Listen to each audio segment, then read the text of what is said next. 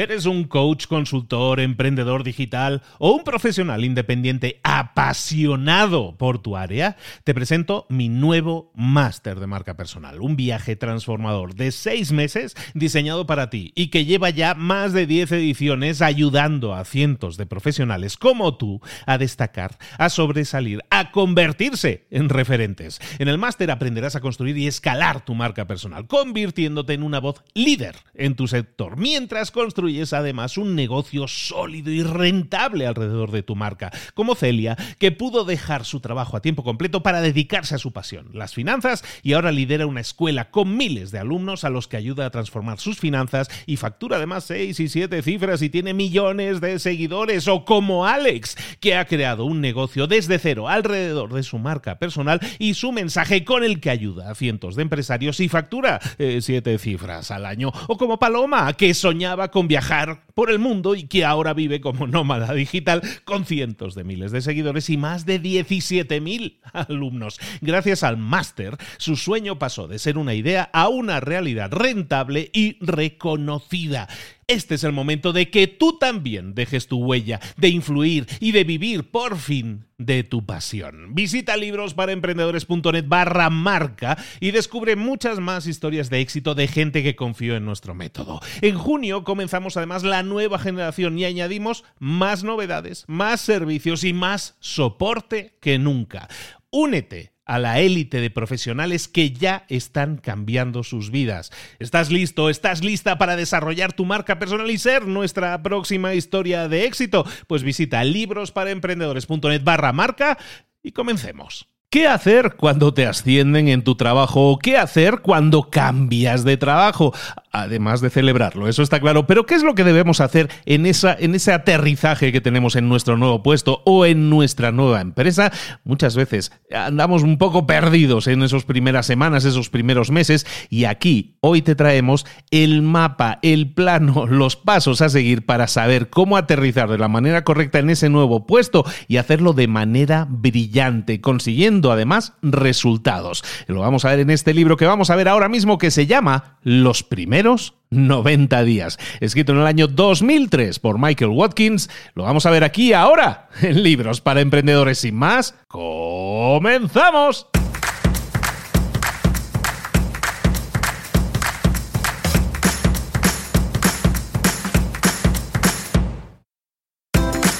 Bienvenidos al podcast Libros para Emprendedores para alcanzar el éxito en cualquier negocio que quieras emprender, debes formarte, debes estudiar, aprender para emprender. Y para ello, no hay nada mejor que un libro. En el podcast Libros para Emprendedores te ayudamos de tres maneras. Primero, seleccionando los mejores libros del mercado para ayudarte a emprender, a mejorar en tu emprendimiento. Segundo, te ofrecemos gratis un resumen de los puntos más valiosos explicados en cada libro. Y tercero, te damos finalmente pasos a seguir para poner en práctica todas esas lecciones aprendidas y así poder acortar tu camino hacia el éxito ya sea marketing, ventas, liderazgo, emprendimientos, mentalización, eh, vamos a analizar lo mejor de lo mejor, de los mejores libros del mercado y te lo vamos a dar todo bien masticadito y listo para ser aplicado. Soy Luis Ramos, empresario y emprendedor, y voy a acompañarte, si me lo permites, en este camino. Sin más, comenzamos. Buenas a todos, bienvenidos una semana más a Libros para Emprendedores. Aquí estamos de nuevo trayéndote esos resúmenes, esos análisis de los libros que más te interesa conocer. Como te decía en la introducción, hoy vamos a hablar de, de transiciones profesionales, ¿no? Muchas veces una transición puede ser una transición lateral, en paralelo, un cambiar de empresa, básicamente, pero también puede ser una transición hacia arriba, vertical, un ascenso. ¿Qué tenemos que hacer? ¿No? Ah, pues como decíamos, además de celebrarlo, además de decir, oye, qué bien me está yendo, pues también tenemos que intentar ver que nos vaya bien en ese nuevo puesto, intentar aterrizar de la forma correcta. Esa transición tiene que ser exitosa.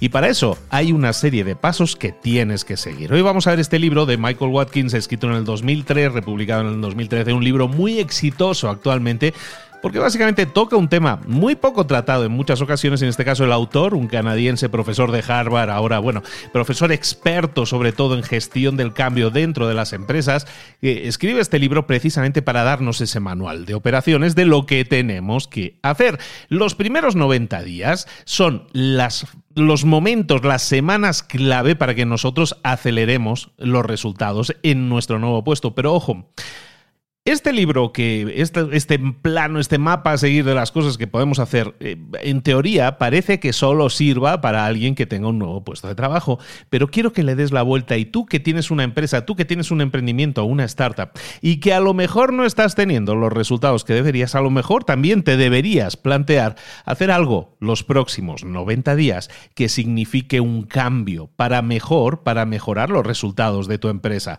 Si es así, este libro también es para ti. Los primeros 90 días, vamos a ver qué hacer en cada caso, también los primeros 30, los primeros 60, los primeros 90 días. Y recuerda algo, esto solo es el proceso inicial. Luego, evidentemente, tienes que seguir creciendo en la empresa y haciendo crecer a la empresa a través de tu trabajo y el de tu gente, el de tu equipo. Y eso es lo que vamos a ver aquí ahora. Paso número uno, prepárate. Prepararse es lo principal, sobre todo cuando tenemos claro que va a haber un cambio, ya sea un ascenso, ya sea un cambio de empresa. ¿Cómo nos podemos preparar? En el caso de un ascenso, tenemos que entender que las cosas cambian. Ahora vas a tener más autoridad, vas a tener más información privilegiada que la que tenías antes de tu empresa, de tu propia empresa. La perspectiva va a ser mucho más amplia. También tu forma de mirar la empresa y los procesos y las estrategias también tiene que cambiar y también hacerse más amplia. A lo mejor antes eras más cuidadoso de los detalles porque estabas más metido en el día a día y a lo mejor ahora tu puesto al ascender tiene más de estratégico, tienes que entenderlo y tener una visión más completa de la empresa porque ahora vas a tener acceso a información a la que antes no tenías acceso. También a lo mejor tienes que practicar mucho más la delegación. Hasta ahora, como decíamos, a lo mejor te estabas acostumbrado acostumbrada a hacer una serie de cosas y ahora la nueva estrategia que vas a tener que implementar en tu vida es la delegación. El éxito de un líder depende siempre del desarrollo de competencias y de equipos de trabajo competentes y eso es algo en lo que te vas a tener que concentrar muchísimo más porque no se trata de mantener el mismo tipo de trabajo, el mismo tipo de atención, sino de crecer también con el puesto y también con la delegación porque eso es lo que te permite realmente crecer y eso es lo que realmente quieren de ti. Luego recuerda que al tener un puesto de más alta influencia tienes que aprender a utilizar esa influencia de forma sabia.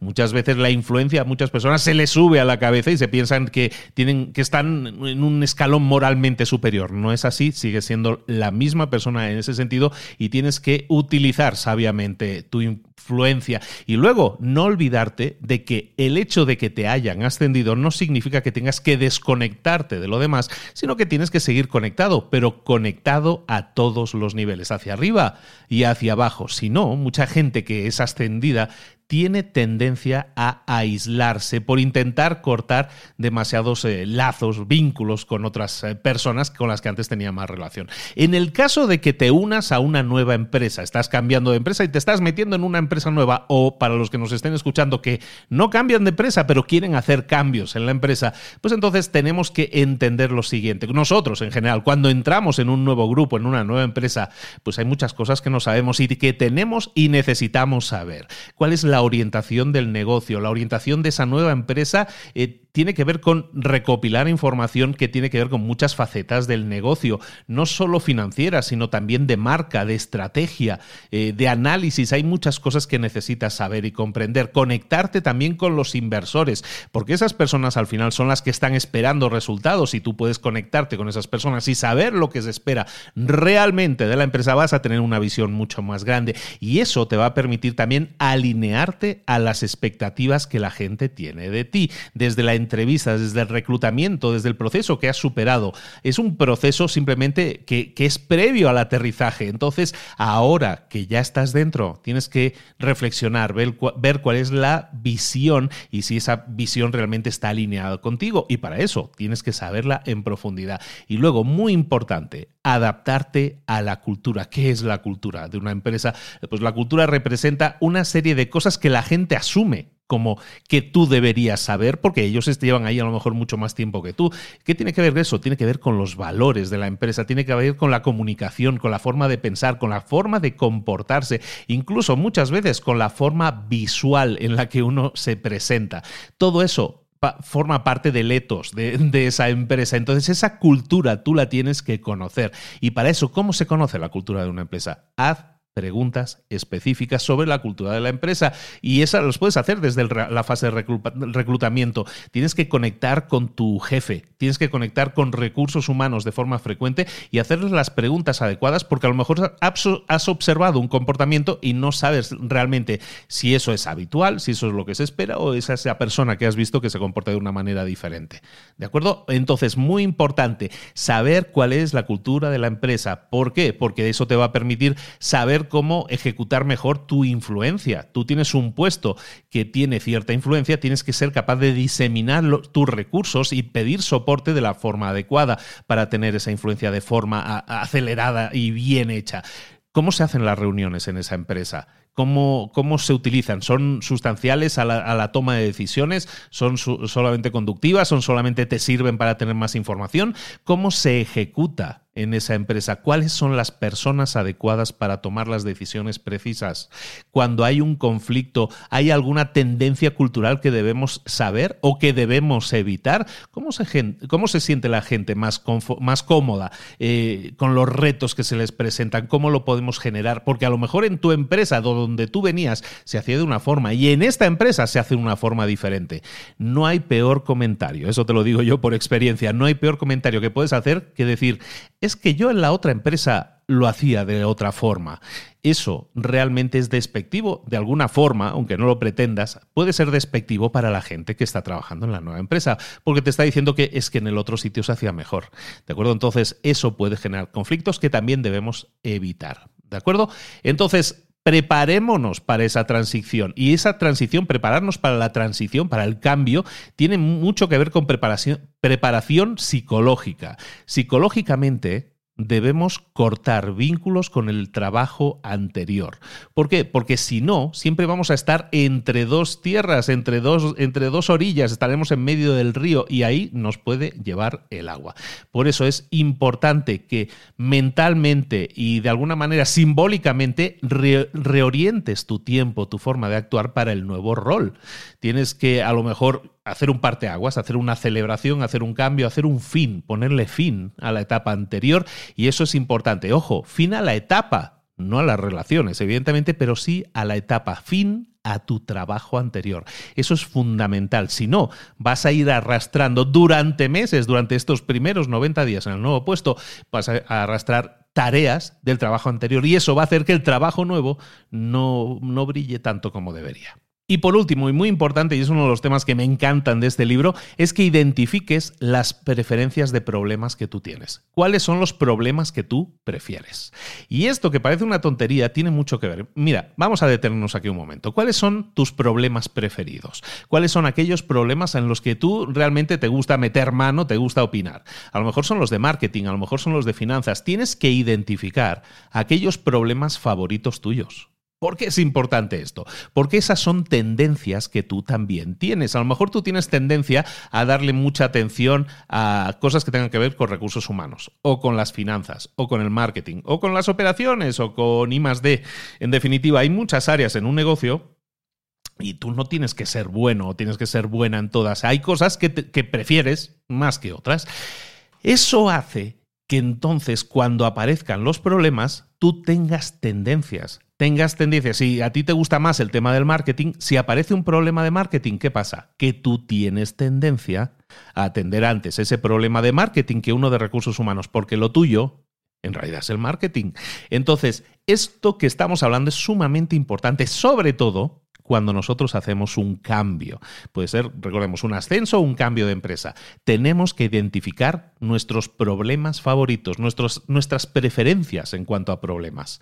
En el libro te viene todo un ejercicio que tú puedes hacer para puntuarte y ver en qué, en qué áreas te gusta más meter mano. No, no en qué áreas eres bueno, en qué áreas te gusta más meter mano. ¿Por qué? Porque si te gustan más los recursos humanos que las finanzas, probablemente vas a tener una tendencia a atender primero a los problemas de recursos humanos. Entonces, una vez reconocemos cuáles son nuestros puntos débiles, por ejemplo, en este ejemplo decimos recursos humanos lo prefiero antes que las finanzas. Si yo entonces entiendo que las finanzas es un punto débil mío, eso me permite actuar en consecuencia, es decir, buscar a personas, aliados, miembros del equipo que me ayuden a tapar esas carencias. Y si yo soy realmente brillante en temas de recursos humanos, pues claro que tenemos que utilizar mi brillantez. Pero si soy, eh, si flaqueo un poco en el tema de las finanzas, tengo que buscar la forma de evitar esa flaqueza, de potenciarla mediante otro miembro del equipo que nos pueda ayudar, dar soporte para tapar ese agujerito. Es fundamental que hagamos este ejercicio de nuestros problemas, nuestras preferencias en los problemas. Y ojo, este ejercicio es buenísimo no solo para gente que cambia de trabajo o tiene un ascenso, sino para ti que estás ahora mismo escuchando esto y a lo mejor no tienes pensado ni ascender ni cambiar de trabajo.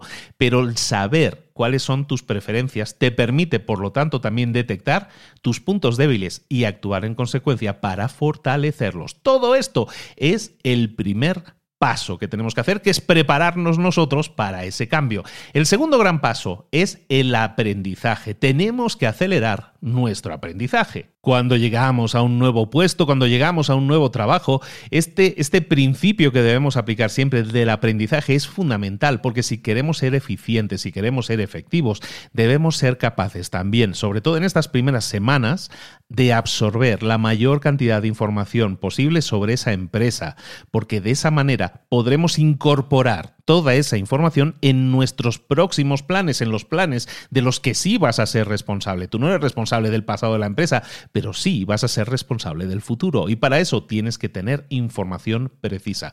Por lo tanto, importantísimo, cuando llegues a una nueva empresa o a un nuevo puesto, lo que tienes que hacer es lo primero de todo, separar tiempo de tu agenda para investigar, para identificar cuáles son esas preguntas más importantes que debes saber preguntar y a quién preguntarlas. No puedes ignorar la historia de esa empresa. Tienes que tener un entendimiento completo de todo lo que ha sucedido en el pasado y por qué ha sucedido, cuáles son los sesgos, las tomas de decisión erróneas o acertadas que se hayan tomado importantísimo, no intentes moverte demasiado rápido antes antes de tener toda la información, sobre todo en estos primeros pasos, en estas primeras semanas. Si pretendemos hacer cambios, no los hagamos demasiado rápido, a menos que tengamos toda la información para tomar las decisiones adecuadas. Y sobre todas las cosas, cuando llegues a un nuevo puesto, cuando llegues a una nueva empresa, no pretendas ser un sábelo todo, alguien que lo sabe todo, alguien que responde a las preguntas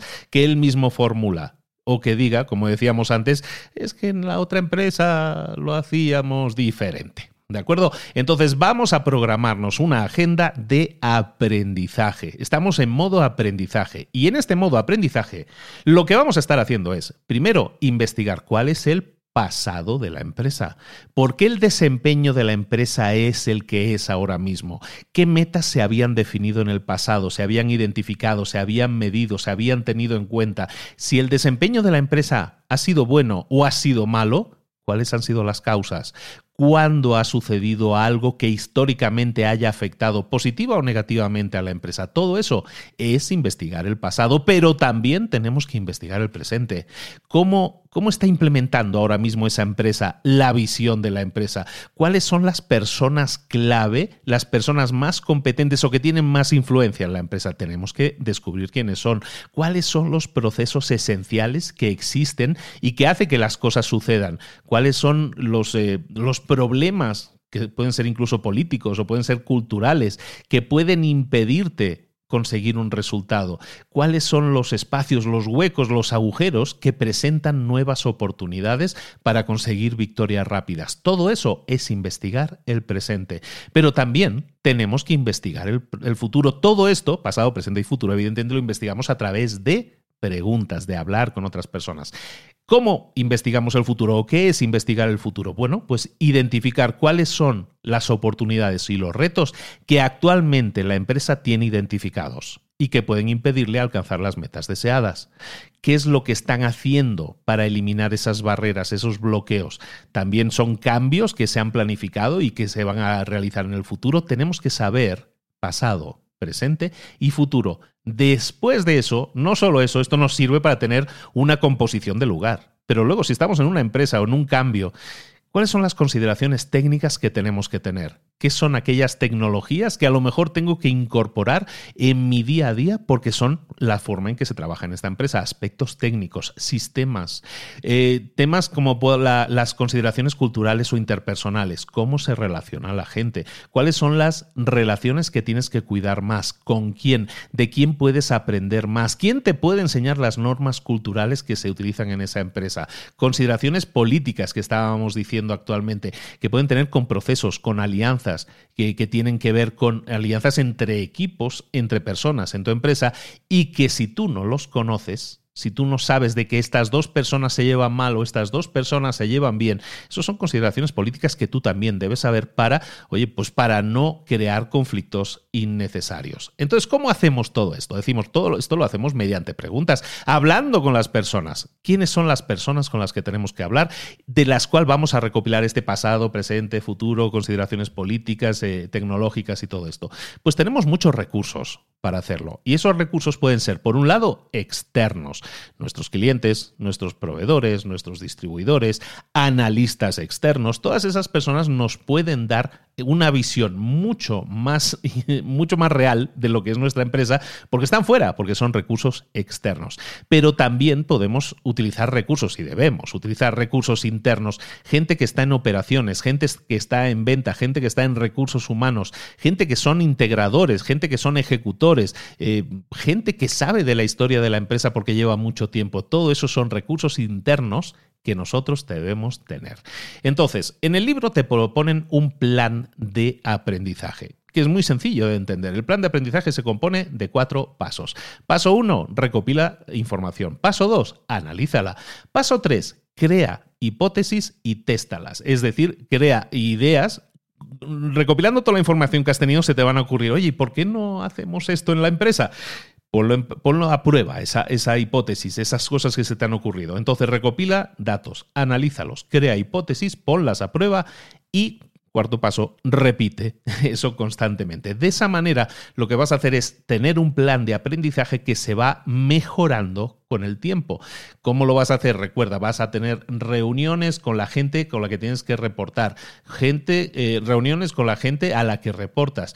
Eh, incluso utilizar eh, métodos como el FODA, en este caso, que tiene que ver con fortalezas, debilidades, oportunidades y amenazas, y ver para cada persona de tu equipo cómo esa persona tiene fortalezas, debilidades, amenazas, oportunidades que a lo mejor es ni ella misma ha detectado. Muchas veces nosotros cuando llegamos a un nuevo puesto tenemos una visión fresca, eh, no viciada de cada una de las personas que conocemos. Y nosotros mismos podemos identificar que esa persona a lo mejor tiene más fortalezas de las que tiene, a lo mejor no está en el sitio adecuado y todo eso a través del conocimiento, del aprendizaje de cómo funciona la empresa, lo puedes hacer.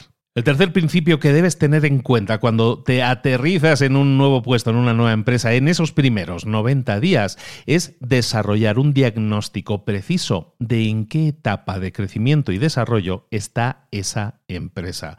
¿En qué etapa de crecimiento o desarrollo? Esto nos lleva a un, modelo muy interesante que le llaman en el libro el modelo STARS. El modelo STARS, estrellas en inglés, son las iniciales de estos cinco, de estos cinco tipos de estos cinco niveles de estadio en, el, en un negocio. El primer posible estadio de un negocio es el que se llama el estadio de startup. El segundo, el darle la vuelta a la empresa, empresa que necesita que se le dé la vuelta, un turnaround que llaman en inglés. La A de Star sería la de acelerado, crecimiento acelerado, empresas en crecimiento acelerado. El cuarto, empresas que necesitan, en, este caso la R, realinearse. Y el quinto, la, la última S de Stars, es el sostenibilidad en el éxito. Entonces vamos a ver estos cinco puntos porque una empresa puede estar en alguno de estos puntos y según en el estadio en que se encuentre esa empresa, tú tienes que actuar de una forma determinada o no. Por ejemplo, en el caso del primero, de una startup. ¿Qué es una startup? Una startup es una empresa que está lanzando un nuevo negocio, un nuevo producto, un nuevo proyecto, una nueva relación.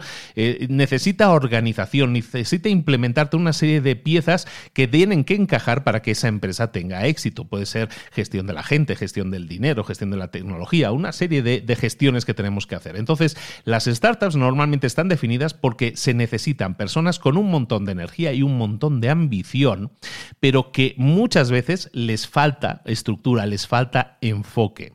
Si tú vas a ser el líder en esa startup o el líder de un equipo dentro de esa startup, vas a tener la oportunidad de darle forma, de darle eh, de estructura a esa empresa, porque eso es lo que necesita la empresa. Pero ojo, las startups normalmente también tienen recursos limitados. Entonces todo esto lo tienes que saber si te enfrentas, si identificas que esa empresa en la que estás entrando es una startup.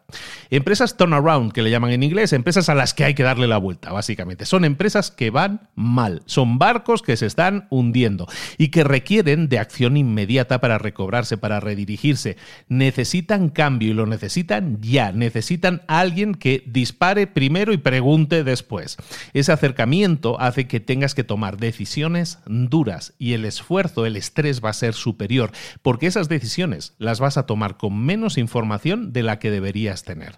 Un líder, en este caso, en una empresa que necesite dársele la vuelta, en esta etapa va siempre eh, a ser una, una persona que va a tener muchos riesgos asociados a su puesto, pero también muy altas recompensas si consigue buenos resultados. Empresas a las que hay que darle la vuelta. Hemos visto startups, hemos visto empresas a las que hay que darle la vuelta. Tercer tipo de empresas, las que tienen crecimiento acelerado. Son esas empresas que algunos algunas hay, algunas hemos, hemos hablado de ellas en algún otro libro, son empresas que están avanzando a una velocidad de crucero fuertísima. Son empresas que ya no están en el modo startup, están en modo scale up, que le dicen, están en modo escalar, están escalando. Entonces sus planes de expansión eh, estaría muy bien que estuvieran bien definidos, pero normalmente la, la aceleración de la empresa supera los planes propios de la empresa. Entonces eso implica que para una empresa en este punto lo más importante que necesita de ti es que seas capaz de crear nuevas estructuras, nuevos procesos, gestión de personal, de nuevo personal, por lo tanto también aterrizaje de nuevo personal en la empresa. Y eso implica que tienes que entender la cultura, la visión de la empresa y lo que representa y también los retos y riesgos que tiene esa empresa en este momento. Esas son las empresas de crecimiento acelerado. Cuarto tipo de empresas son empresas de que necesitan realinearse. Son empresas que a lo mejor han tenido un éxito, mm, han tenido un éxito notable y han tenido un éxito interesante, pero que ahora mismo se han estancado. Se han estancado, se han vuelto complacientes, no están arriesgando, se estancan. Y ya lo hemos visto en muchos otros libros, una empresa que se estanca nunca se estanca, sino que siempre va hacia abajo. Entonces, si tú vas a ser un líder en esta etapa de la empresa, en empresas que están estancadas, que necesitan hacer algo diferente, probablemente vas a tener que reorganizar estructuras, reorganizar recursos que ya existen, pero que no van a querer ser realineados. ¿Por qué? Porque no hay urgencia porque entonces no hay motivación por la gente para cambiar, porque dice, pues si ya nos va bien, ¿para qué vamos a cambiar? Y ese cambio es necesario para llevar al, al, negocio al siguiente nivel, pero mucha gente en esa estructura no es capaz de verlo y eso implica que vas a tener que ser muy políticamente correcto para generar cambios. El último punto, el último tipo de empresa que te puedes encontrar es una empresa que tiene un éxito sostenible, un éxito sostenido en el tiempo. ¿Eso qué significa? Que es una empresa que le está yendo bien y que tú estás aterrizando en esa empresa, pero es que esa empresa ya le va bien. Entonces, ¿qué tienes que hacer? ¿Qué tiene que hacer alguien que entra en una empresa que ya va bien, que en general sigue construyendo, sigue creciendo? Básicamente lo que vas a, lo que se va a requerir de ti es lo que has hecho o lo que harías en una startup, en una, en una empresa que hay que dar la vuelta o que está en fase de aceleración, lo que vas a hacer es crear un acercamiento sostenible para el éxito de esa empresa y lo que vas a hacer es utilizar estrategias de cada una de esas fases y ver cuál aplica mejor a esa empresa que ya tiene un éxito sostenible, pero que el impacto que tú puedas generar pueda modificar el éxito para que sea aún mayor. El acercamiento, por lo tanto, es mucho más conservador en ese sentido, porque la empresa no tiene urgencias realmente. Entonces, Entendamos lo siguiente, tenemos este modelo que le llaman STARS por las siglas en inglés de cada uno de estos tipos de empresa. Entonces, ¿qué significa eso? Que nosotros tenemos que detectar en la empresa en la que estamos. No podemos abstraernos y decir, no, yo vengo aquí a que me paguen un sueldo. No, nosotros vamos ahí a, a, entender que la empresa en la que estamos está en una de esas cinco fases. Es, es, importante reconocerlo cuanto antes porque entonces la psicología organizacional de la empresa es diferente y sobre todo nuestra psicología para la hora de cambiar cosas en esa empresa también tiene que ser diferente, porque el enfoque, las necesidades de esa empresa son diferentes según el rol que nosotros debamos tener en esa empresa y las necesidades de la empresa de nosotros. En el libro te ponen un ejemplo, por ejemplo, de una empresa que se llama Global Foods y habla de, un señor que se llama Carl Lewin y que lo envían a la, a la, filial europea de esa empresa. ¿Por qué? Porque esa empresa tenía una bueno, tenía una tenía la parte europea de la empresa no estaba creciendo. De hecho, era una empresa que estaba en crisis pero solo en la parte europea. Entonces envían a este señor, envían a Carl allí a Europa y este, esta persona identifica que aquí en Europa tenemos que cambiar cosas porque las cosas no van bien. Si queremos salvar la empresa aquí en Europa, tenemos que identificar cuáles son los problemas y darle la vuelta. Este estaba en el tipo 2, hay que darle la vuelta al calcetín aquí. Entonces lo que hace es identificar operaciones que no son necesarias, operaciones que no están funcionando bien y este señor llega y cierra cuatro fábricas de la empresa que eran las menos eficientes. También toma decisiones difíciles y duras como, sabes que todos los, eh, toda la gestión de la empresa, todos los managers de la empresa los saca fuera y todo eso genera un cambio y le da la vuelta a la empresa y a los resultados de la empresa. No solo eso, Cal genera ese cambio y en la empresa estaban contentísimos, tanto que lo nombran vicepresidente de, supply chain, ¿no? De, y, qué sucede? Que lo regresan a Estados Unidos y lo ponen como vicepresidente de supply chain en, en Norteamérica. ¿Y qué se encuentra ahí? Se encuentra una empresa diferente. Como veis, dentro de una misma empresa puede haber áreas que se comporten de formas diferentes. En este caso llegó a la de Europa, que había que darle la vuelta, y llega a la de Estados Unidos, y la de Estados Unidos estaba estancada. Y por lo tanto una empresa estancada que necesita, lo hemos comentado antes, realineamiento. Entonces, ya habíamos alcanzado una serie de metas, eh, todo parecía funcionar más o menos bien, pero había un problema, que era la satisfacción del cliente era baja. Entonces se evalúa el amigo Cal el estatus de la empresa, se encuentra que hay un desinterés en evaluar la satisfacción del cliente y entonces lo que hace es instaurar toda una serie de herramientas que empiezan a medir el éxito de la satisfacción de los clientes y se da cuenta que con toda esa información recopilada puede compartirla con la empresa, con todo el grupo de empresas y hacer cambios que sacan a la empresa del estancamiento, mejora el impacto que tienen sus productos y servicios en sus clientes y aún así aumenta los resultados de la empresa. Entonces, como veis, el real, en una empresa nos podemos encontrar en una parte o en un equipo nos podemos encontrar que hay que darle la vuelta porque todo está funcionando mal, esto se hunde. Y en cambio en Estados Unidos no le iba mal, pero estaba estancada.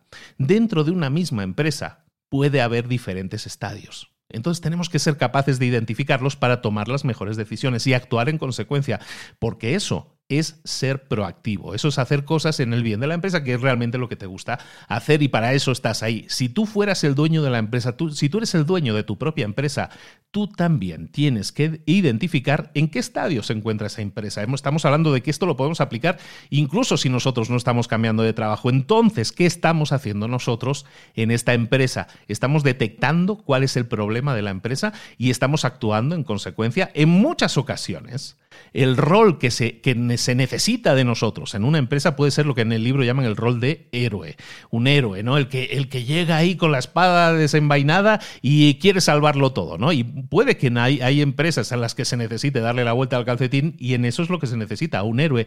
Pero hay muchas veces que lo que, no se, lo que se necesita no es un héroe, es un administrador. El acercamiento del administrador es el, aquel que busca generar un impacto mediante cambios mucho más sutiles, más diplomáticos. Hemos visto un ejemplo de los dos roles, ¿no? El rol de héroe, en este caso en el ejemplo de Europa, y el rol de administrador en el ejemplo de Estados Unidos.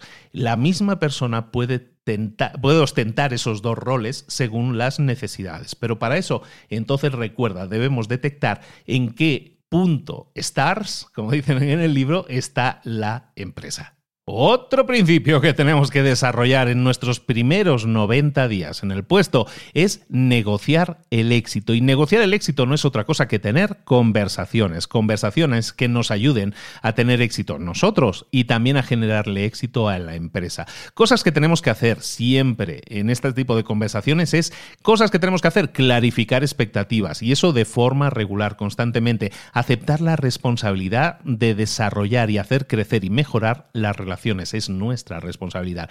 También debemos ser pacientes, tomarnos el tiempo necesario para diagnosticar qué es lo que se necesita que hagamos. Priorizar siempre que sea posible victorias rápidas en áreas que le importen a tus jefes para de esa manera ver que realmente estás preocupado por generar resultados de forma rápida. Y recuerda, que tu jefe, la persona que tengas por encima, siempre va a estar evaluando tu desempeño, no solo por las interacciones que tengas con él, sino también por la información que tú compartas por todos los conductos. Cosas que no debes hacer cuando entras en una empresa o cuando cambias de puesto y tengas que relacionarte con tu jefe, es evitar a tu jefe. Nunca evites a tu jefe. Puede que tu jefe, la persona a la que respondas, no sea una persona proactiva. Mm, a lo mejor no es muy amigable, a lo mejor no te apetece mucho hablar porque no, no te gusta hablar con esa persona. Bueno, no lo evites, no evites a esa persona. Tienes que ponerte en el calendario reuniones con esa persona y seguir en contacto con ellos. Nunca lo evites, eso es lo peor que puedes hacer. Nunca evites dar malas noticias. Siempre comunica preocupaciones que tengas se las, comunicas a tu jefe eh, en el momento en que las tengas para no sorprender a alguien cuando ya las cosas hayan ido de mal en peor y hayan escalado, ¿vale? Nunca utilices a tu jefe tampoco como una, un buzón en el que tirar todos los problemas y que esa persona lo resuelva. Intenta demostrar que tú puedes detectar información que sea problemática y tomar acciones resolutivas, intentar resolver el problema, ¿vale? Siempre reúnete y, sobre todo, eh, te decíamos, siempre reúnete con tu jefe y, sobre todo, no intentes cambiarle. Si esa persona no, no es de tu agrado, bueno, no intentes cambiarle, eres un subordinado y tu trabajo es identificar el mejor estilo comunicativo con esa persona, no intentar cambiárselo.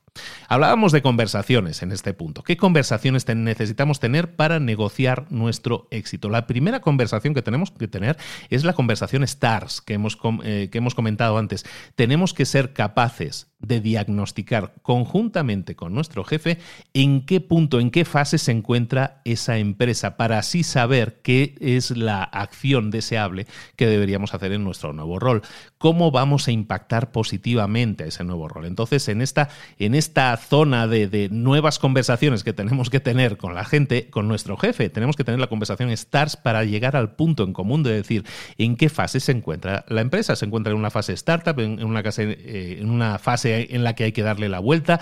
¿Por qué es importante esto? Porque estamos en una fase startup, a lo mejor vamos a necesitar soporte, apoyo, vamos a necesitar recursos de forma rápida. Si estamos en una fase de darle la vuelta a la empresa, a lo mejor vamos a necesitar el apoyo de nuestra jefe para tomar acciones duras que pueden incluso significar despidos para otra persona. En principio, cambios. Si estamos en una fase de crecimiento acelerado, entonces también a lo mejor vamos a necesitar también recursos iguales o similares a los que necesitamos en la startup, pero también inversiones financieras para, para acelerar todavía más ese crecimiento. Si necesitamos realinear a la empresa, a lo mejor vamos a necesitar recursos como los de startups, pero probablemente lo más importante es apoyo de nuestra jefe para comunicar los cambios necesarios que haya que hacer en la compañía, los cambios que haya que hacer en la empresa. Si entramos siempre en, situaciones diferentes, tenemos que actuar de formas diferentes para tomar decisiones diferentes y ahí necesitamos el apoyo de la estructura de la empresa, el apoyo de, de tu jefe. Y esa es la conversación STARS.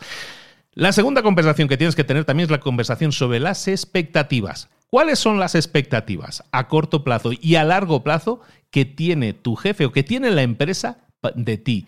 Necesitas saber cuál es el éxito para ellos.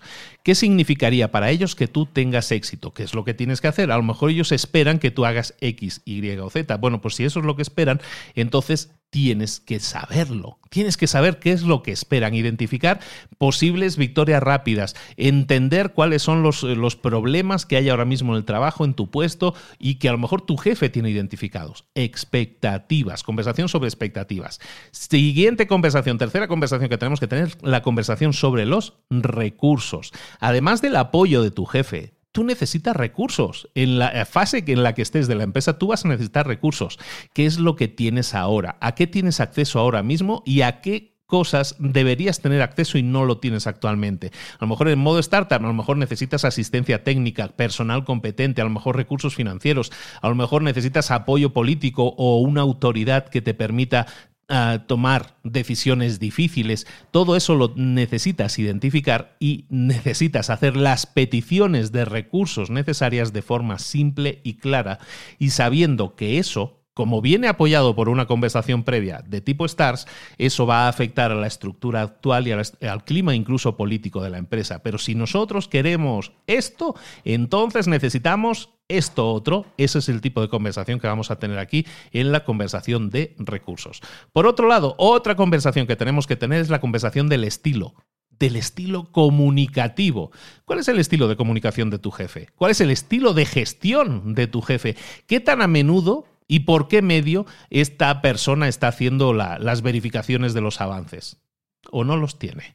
Todo eso lo tienes que saber. ¿Cuándo se le puede consultar? ¿Cuándo no se le puede consultar? ¿Se le puede llamar? ¿No se le puede llamar? Tenemos que hablar con personas que hayan trabajado con tu jefe en el pasado. Tenemos que evaluar dónde tu jefe quiere que te incorpores, dónde quiere que incorpores también las decisiones que quieras tomar en la empresa. Tienes que adaptarte al estilo de comunicación favorito de tu jefe. Prefiere por WhatsApp, prefiere por mail, prefiere en la cafetería. Tienes que entenderlo para poder adaptarte a ese estilo. Recuerda, no lo vamos a cambiar. Tenemos que adaptarnos a la, capacidad comunicativa de esa persona. Todo esto nos va a ayudar muchísimo. Última conversación que tenemos que tener de estas cinco que son obligatorias es la conversación del desarrollo personal. ¿Cuál es el desarrollo personal? en tu empresa?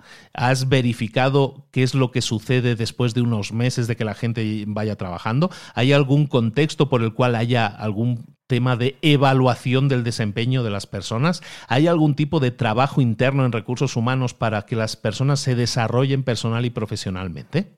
Todo eso lo tienes que saber, lo tienes que identificar. No te olvides de preguntar sobre eso y también de identificar las habilidades que a lo mejor tu equipo ya ha identificado que necesita. A mí me pasaba, ¿eh? yo trabajé en un banco muchos años, entiendo perfectamente todo esto y, y yo me acuerdo de que había gente en mi equipo que yo sabía que tenía necesidad de algún tipo de formación, de algún tipo de desarrollo personal, de algún tipo de crecimiento también en ese sentido. Y es tu función como jefe identificarlo y hablar ahora sí con la empresa para decir, empresa, apóyame en ayudar a esta persona. Porque de esa manera el desarrollo de esa persona va a ser mejor y el desempeño de todo el equipo también va a ser mejor terminando con este punto, podemos decir que, que, cuando llegues a tus primeros 90 días en ese nuevo puesto, lo que puedes hacer es hablar con tu jefe y desarrollar un plan de 30, 60 y 90 días. Y por lo menos cada 30 días, dependiendo de tu jefe, cada 30 días presentar un informe de cómo ha evolucionado. A lo mejor en los primeros 30 días el check-in que vas a hacer es identificar cuál es la situación STARS en la que se encuentra diagnosticada tu empresa. Eh, ¿Qué expectativas, la, conversación de las expectativas, eh, qué expectativas tiene de ti la empresa para los próximos 60 y 90 días? ¿Cuáles son tus claves prioritarias, las acciones prioritarias que tienes que hacer en los próximos 30 días? Eso es algo que puedes hacer en el primer mes. En el segundo mes, a lo mejor ya después de 60 días trabajando, entonces a lo mejor ya sabrás perfectamente cómo se comunica tu jefe y cómo, cómo es la mejor forma de pedir las cosas, solicitar las cosas, de identificar las tensiones que existan, qué recursos se necesitan para cumplir con las expectativas que la gente tiene sobre ti y cuáles son las claves prioritarias para los siguientes 30 días. Y después de 90 días a lo mejor ya puedes hacer un review completo, una revisión completa de qué es lo que ha funcionado y qué es lo que podría mejorarse para los siguientes 90 días y si la evaluación que le has hecho que le has entregado a tu jefe es algo que está satisfecho porque cumple con las expectativas que se habían definido. Todo esto significa ahora sí ser capaz de negociar el éxito. La siguiente fase, el siguiente principio que tienes que aplicar dentro de tus primeros 90 días es el de las victorias rápidas. Intentar asegurar lo antes posible victorias rápidas. Nuestra función en cualquier empresa se compone de, cinco pasos siempre. Siempre el primer paso va a ser aprender más sobre la empresa. El segundo paso, diseñar nuevos cambios.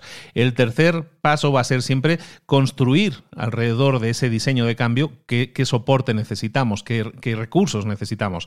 El cuarto paso siempre va a ser implementar el cambio y el quinto paso, evaluar los resultados. Aprender de la empresa, diseñar cambios, darle soporte a esos cambios, implementarlos y evaluar los resultados.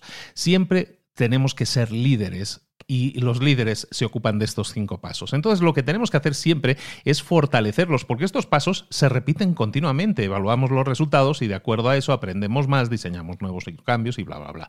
Entonces, tenemos que identificar siempre cuando lleguemos a un nuevo puesto en una nueva empresa o si queremos cambiar algo, tenemos que identificar áreas en las que podamos generar victorias rápidas. Esas áreas en las que puede haber victorias rápidas pueden ser áreas que tengan resultados medibles, que tu jefe y que tus inversores aplaudan, pero también puede ser que haya victorias rápidas identificándolas en patrones de comportamiento. Lo más habitual es generar victorias rápidas en, número de ventas, en número de ingresos. También puede ser que nosotros identifiquemos que puede haber victorias rápidas en, la disciplina, en la innovación, en el trabajo en equipo, en la manera de gestionar la urgencia. Ahí también nosotros podemos gestionar cambios de forma visible, de forma rápida, que generen resultados mayores.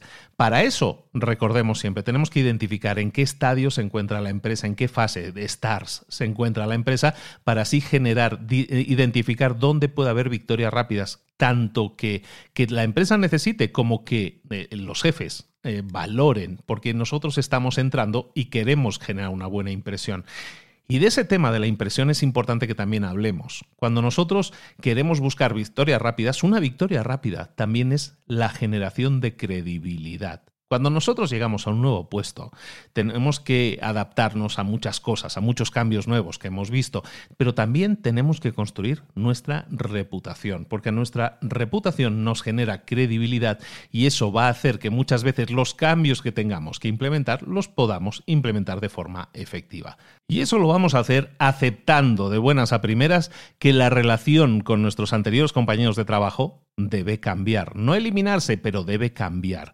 Para eso a lo mejor tenemos que utilizar herramientas de transición, ¿no? De alguna manera, alguna, entre comillas, ceremonia en la que estemos cambiando de puesto. Eso es muy importante para enviar el mensaje de que algo ha cambiado en cuanto a tus áreas de responsabilidad. También tienes que evaluar cuando llegas a un nuevo puesto que probablemente hay miembros en tu equipo que se encuentran muy decepcionados. ¿Por qué? Porque esperaban ser ellos los que obtuvieran esa promoción y te la han dado a ti. Entonces tienes que identificar cuáles son esos miembros del equipo y que están decepcionados. ¿Por qué? Porque a lo mejor no van a dar el mayor soporte posible a tu llegada o a lo mejor al equipo. Porque de alguna manera, y las, personas, muchas personas somos, somos así, tenemos el diseño del gen egoísta y entonces pues pensamos más en nosotros y si estamos decepcionados pues a lo mejor baja nuestro desempeño. Identifícalo lo antes posible. Y luego cuando llegas a un nuevo puesto, no puede ser ni demasiado duro ni demasiado blando. Tienes que ser conversacional en ese sentido. ¿Por qué?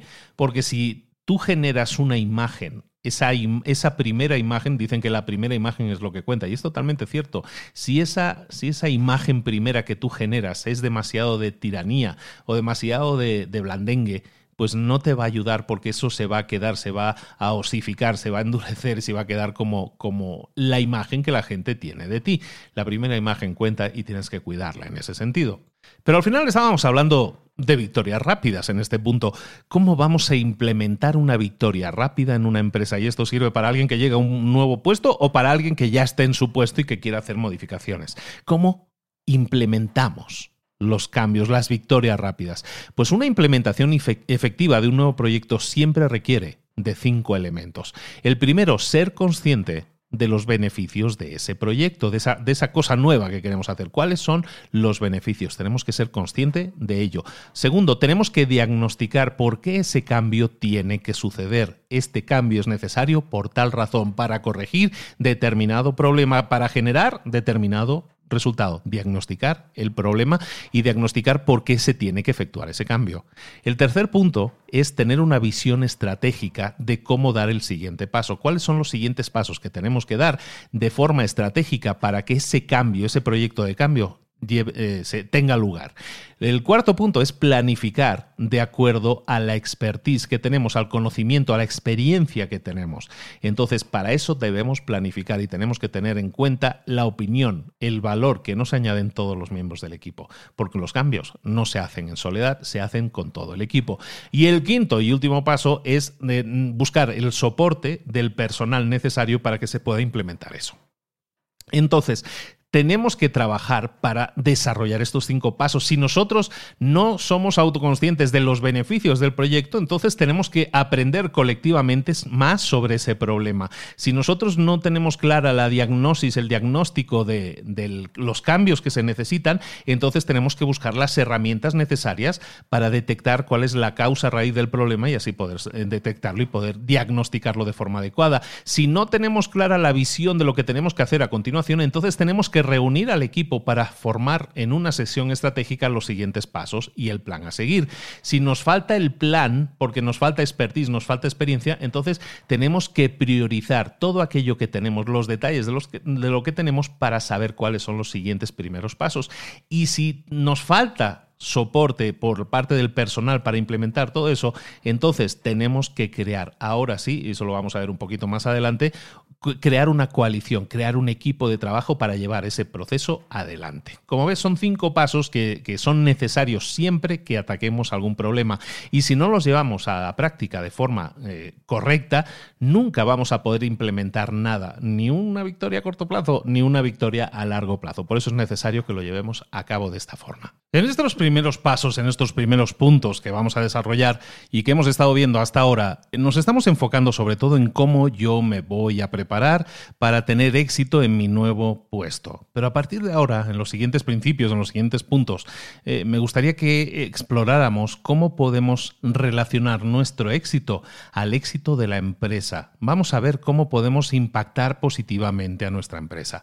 En el siguiente punto, en el siguiente paso, es el, de conseguir el alineamiento. Conseguir el alineamiento básicamente es entender que en una empresa hay cuatro partes, hay cuatro piezas del puzzle que tienen que encajar perfectamente, porque si no encajan, entonces es imposible que esa empresa crezca o tenga éxito. ¿Cuáles son esos cuatro puntos, esas cuatro piezas del puzzle del rompecabezas? Es el primero, la dirección estratégica. La dirección estratégica es la visión, la misión de la empresa. Eso Parte 1. Parte 2, la estructura. La estructura es la gente y cómo está organizada y cómo trabaja y cómo es coordinada y cómo se le mide y cómo se la incentiva. La estructura. Primera parte, dirección estratégica. Segunda, estructura. La tercera, procesos clave. ¿Cuáles son los materiales, la información, cómo se procesa, qué sistemas existen en la empresa? ¿Cuáles son esos procesos clave? Hemos visto dirección estratégica, estructura, procesos clave y el último paso, la última pieza de este rompecabezas, es la base de habilidades. ¿Cuáles son las habilidades técnicas, las competencias que tienen los individuos y los grupos o equipos dentro de esa empresa? Si existen tensiones, entre alguna de esas cuatro piezas, dirección estratégica, estructura, procesos y, habilidades, si existen tensiones entre eso, el negocio no puede brillar, no puede crecer. Es por tanto tu rol el de identificar también en los primeros meses cuáles son las tensiones que existen y ahí se va a crear la mayor oportunidad posible de diagnosticar y si es posible de generar alineamientos, que es lo que estábamos diciendo ahora, generar alineamientos necesarios para que la empresa encaje todas sus piezas y pueda florecer. ¿De acuerdo? Entonces siempre vamos a tener en cuenta esos, esos cuatro puntos, dirección estratégica, estructura, procesos y habilidades. Diagnosticarlo, pues a lo mejor puede ser diagnosticar que, que a lo mejor la misión de la empresa es, por ejemplo, eh, la creación de una serie de nuevos productos, pero resulta que tú detectas que no existen las habilidades necesarias, el conocimiento o el entrenamiento necesario en la empresa para poder generar esos nuevos productos. Falta de alineamiento. Ahí tú puedes detectarlo y generar formación, por ejemplo, en ese espacio. A lo mejor la dirección estratégica de la empresa dice que que vamos a abrirnos a un nuevo nicho de mercado, a un nuevo grupo de clientes, pero por otro lado, los procesos clave en ningún caso incluyen la recopilación de información, datos o retroalimentación de ese nuevo tipo de clientes. Ahí hay una desconexión y nosotros podemos generar un alineamiento. A lo mejor tiene que ver con la estructura y los procesos que ahí no hay, están alineados. Por ejemplo, que los trabajadores estén organizados por producto, ¿no? Porque así puedes enfocar la, la experiencia y el conocimiento de los trabajadores en un producto concreto. Pero al hacer eso, resulta que la estructura, por un lado, funciona en ese sentido, pero los procesos no. ¿Por qué? Porque toda la información que, tiene que ver con cómo generar el mejor producto posible está dentro de grupos cerrados y entonces no se está compartiendo con el resto de la empresa. Y entonces los procesos que podrían servir a toda la empresa están encerrados en grupos cerrados. Y eso es una falta de alineamiento que tú puedes detectar. Al final puede ser también un error en la estructura y las habilidades, por ejemplo. A lo mejor quieres cambiar la estructura de la empresa, a lo mejor cómo están organizados los, los empleados, quién reporta a quién, y para, hacerlo, a lo mejor necesitas que el management, los, directores, los gerentes, tengan una serie de habilidades que todavía no han desarrollado.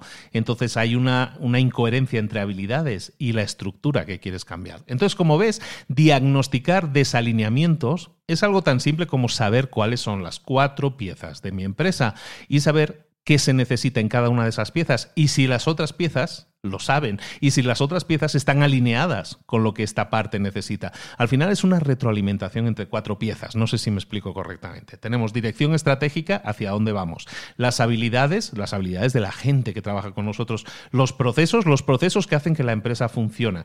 Y al final todas esas, todas esas cosas necesitan estar estructuradas. La estructura es esa, cuatro, esa cuarta pieza que tenemos que trabajar en conjunción con las otras. ¿Están alineadas o no están alineadas? Si no lo están, lo tienes que detectar y generar cambios. El siguiente paso, el siguiente pilar que tienes que aplicar cuando llegues a tus primeros 90 días en un nuevo puesto es la de la construcción de un equipo. Construir un equipo es fundamental, tú no trabajas en soledad, trabajas en equipo y tenemos que conseguir tener el equipo adecuado para que podamos conseguir las metas que se planteen. Esto significa que tenemos que entrevistarnos con todos los miembros del equipo y detectar cosas que podamos corregir. Para eso tenemos en los primeros 30 días, sin falta, evaluar a tu equipo. Evaluarlo mediante una serie de procesos que evalúen su competencia, ¿Su competencia qué es? Las habilidades técnicas, la experiencia que tienen. Eso es la competencia. Su juicio. ¿Cómo operan bajo presión como parte de un equipo? ¿Tienen un buen juicio que se llama energía? Están, están conectados, están, están aportando, están proactivos o están así como en letargo, están como quemados. La energía que tenga la persona también es importante. El enfoque. Eh, ¿Están enfocados? ¿Saben implementar las cosas una vez tienen claro lo que tienen que hacer? ¿O, ¿O son de esos que dilapidan el tiempo y nunca terminan las tareas a tiempo? El enfoque es sumamente importante y tenemos que ser capaces de evaluarlo. Las relaciones.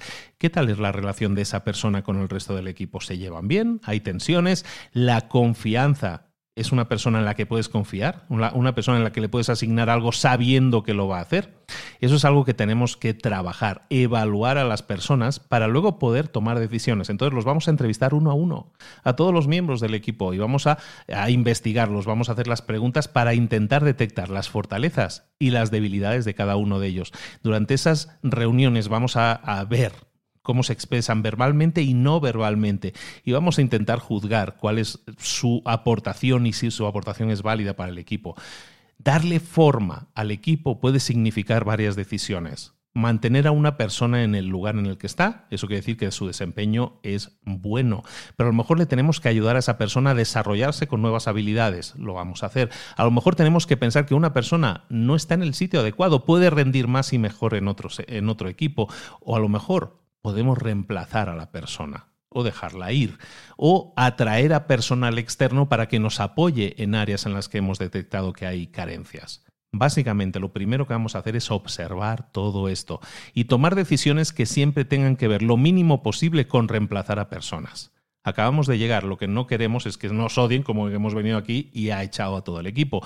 Si no es necesario, a lo mejor lo que podemos hacer es reubicar a esa persona en otro lugar. Ahora sí hago una pausa en el, análisis que estamos haciendo y os recomiendo encarecidamente que escuchéis el resumen del libro Fish, no, en este caso resumen, no, en este caso la lectura completa de un libro que se llama Fish, una lectura que este, la tenéis aquí también en el podcast de hace un par de años, yo creo, en la que se habla precisamente de cómo reestructurar un equipo sin tener que hacer grandes cambios de personal, simplemente entendiendo cada una de las tendencias que tiene una persona y utilizando cada una de sus eh, cosas en las que son más poderosos y, de esa manera mejorar mucho las dinámicas del equipo. ¿De acuerdo? Al final nosotros podemos utilizar herramientas que estén basadas en la presión, ¿no? el, miedo, la lealtad, la recompensa, la autoridad.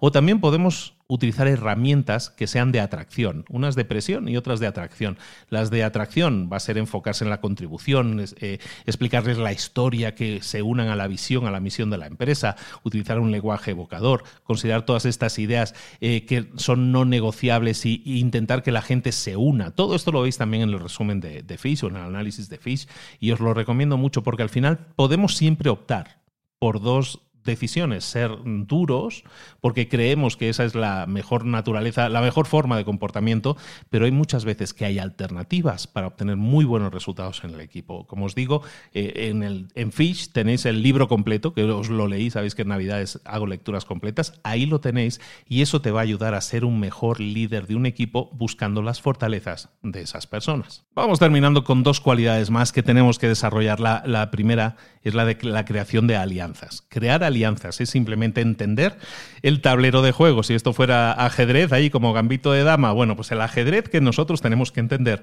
son todas las piezas que intervienen en este juego. Tienes que mapear, tienes que dibujar cuál es la red de contactos y cómo funciona la red de dependencias y sobre todo la red de influencias en una empresa, porque eso te va a permitir mejorar las interacciones con las personas. Si tú sabes cuál es la persona que tiene mayor experiencia en algo, la, única persona de la empresa que sabe de determinado tema, la persona que tiene más poder, la persona a la que todos escuchan, la persona que genera las mayor, la mayor cantidad de relaciones.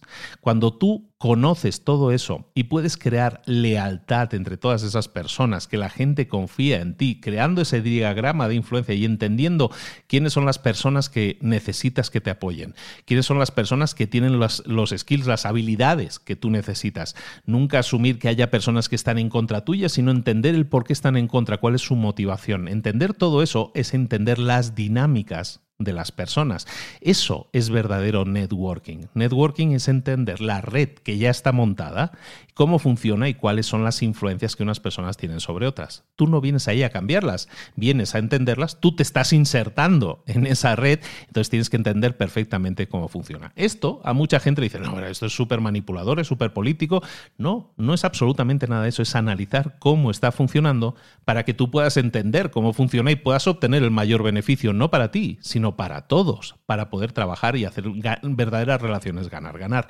Y luego a la hora de ejecutar tu influencia, recuerda que no trabajas solo, solicita retroalimentación. Cuando tengas que planificar algo y entiendas cómo funciona esa red de contactos, consulta con ellos, plantea los problemas, escoge la persona que sabes que te puede dar la información más precisa, la persona que tiene la habilidad que tú necesitas, crea esa influencia social no para manipular, sino para entender todas las dinámicas, cómo funciona y para que tú puedas entenderlas y tú te puedas mover dentro de ese ecosistema que ya existe.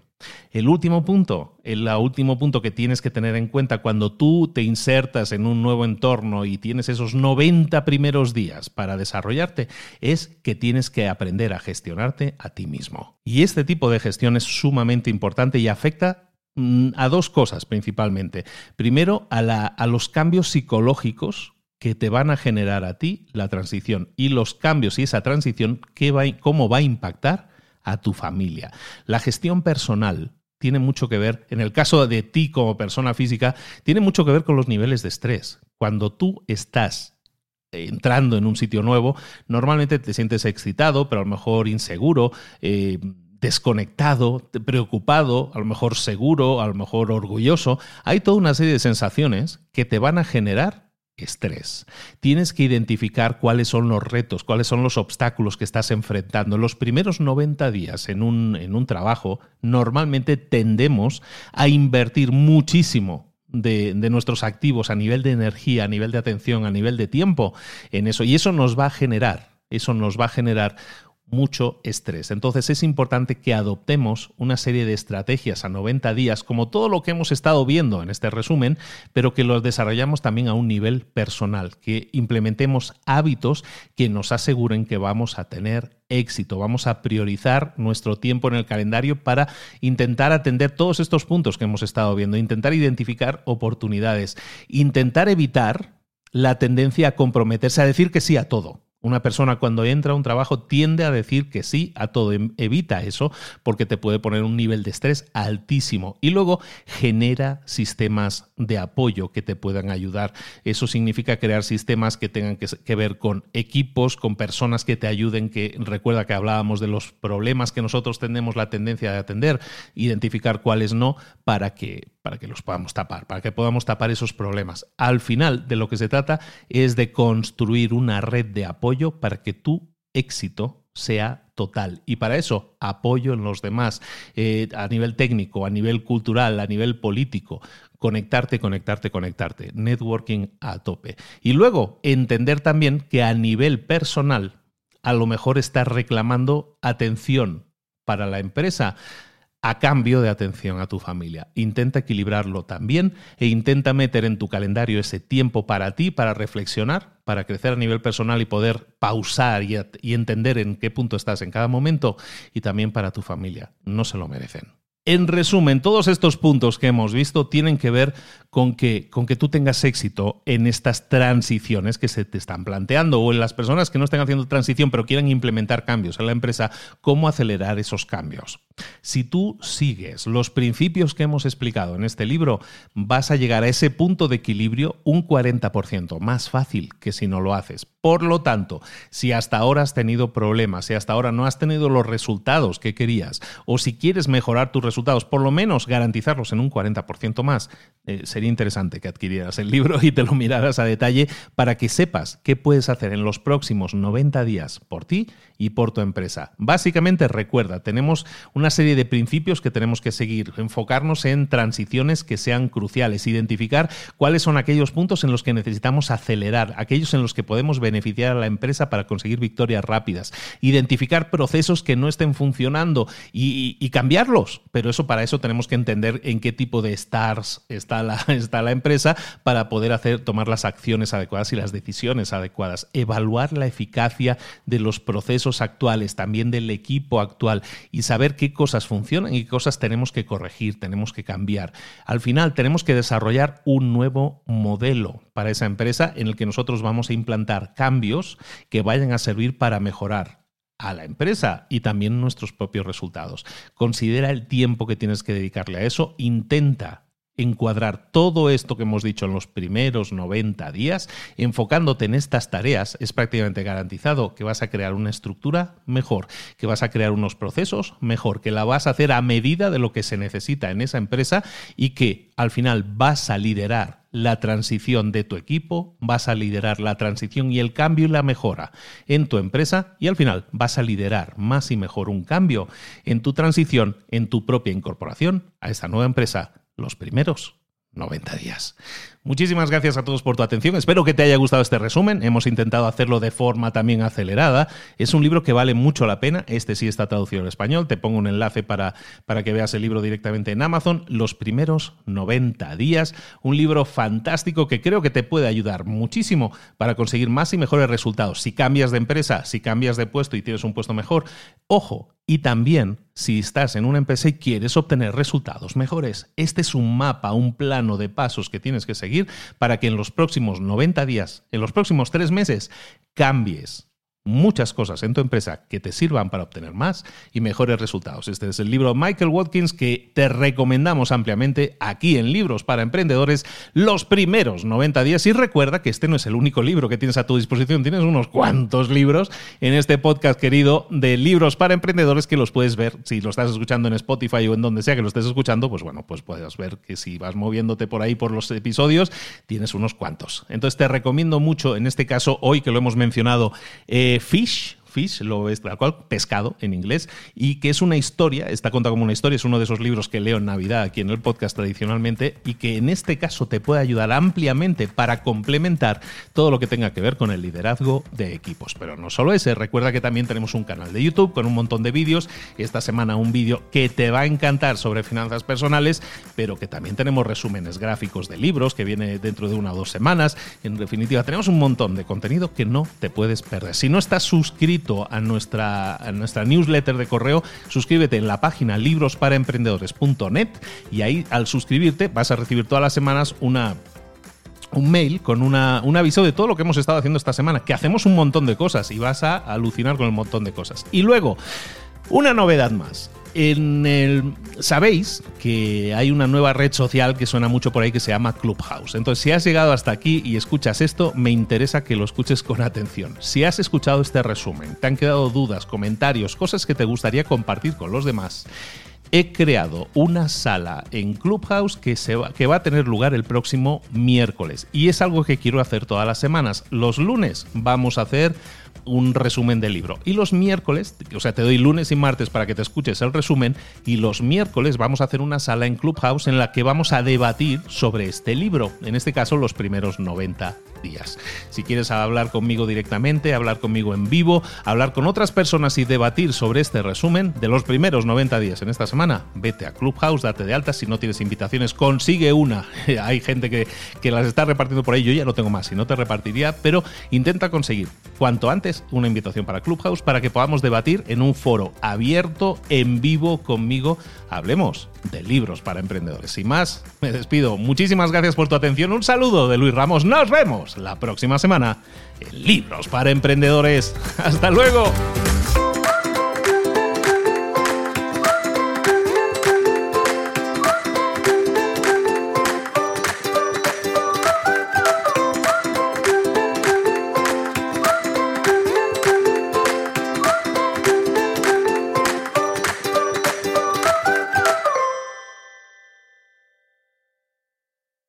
¿Eres un coach, consultor, emprendedor digital o un profesional independiente apasionado por tu área? Te presento mi nuevo máster de marca personal, un viaje transformador de seis meses diseñado para ti y que lleva ya más de 10 ediciones ayudando a cientos de profesionales como tú a destacar, a sobresalir, a convertirse en referentes. En el máster aprenderás a construir y escalar tu marca personal, convirtiéndote en una voz líder en tu sector, mientras construyes además un negocio sólido y rentable alrededor de tu marca, como Celia, que pudo dejar su trabajo a tiempo completo para dedicarse a su pasión, las finanzas, y ahora lidera una escuela con miles de alumnos a los que ayuda a transformar sus finanzas y factura además seis y siete cifras y tiene millones de seguidores, o como Alex, que ha creado un negocio desde cero alrededor de su marca personal y su mensaje con el que ayuda a cientos de empresarios y factura eh, siete cifras al año, o como Paloma, que soñaba con viajar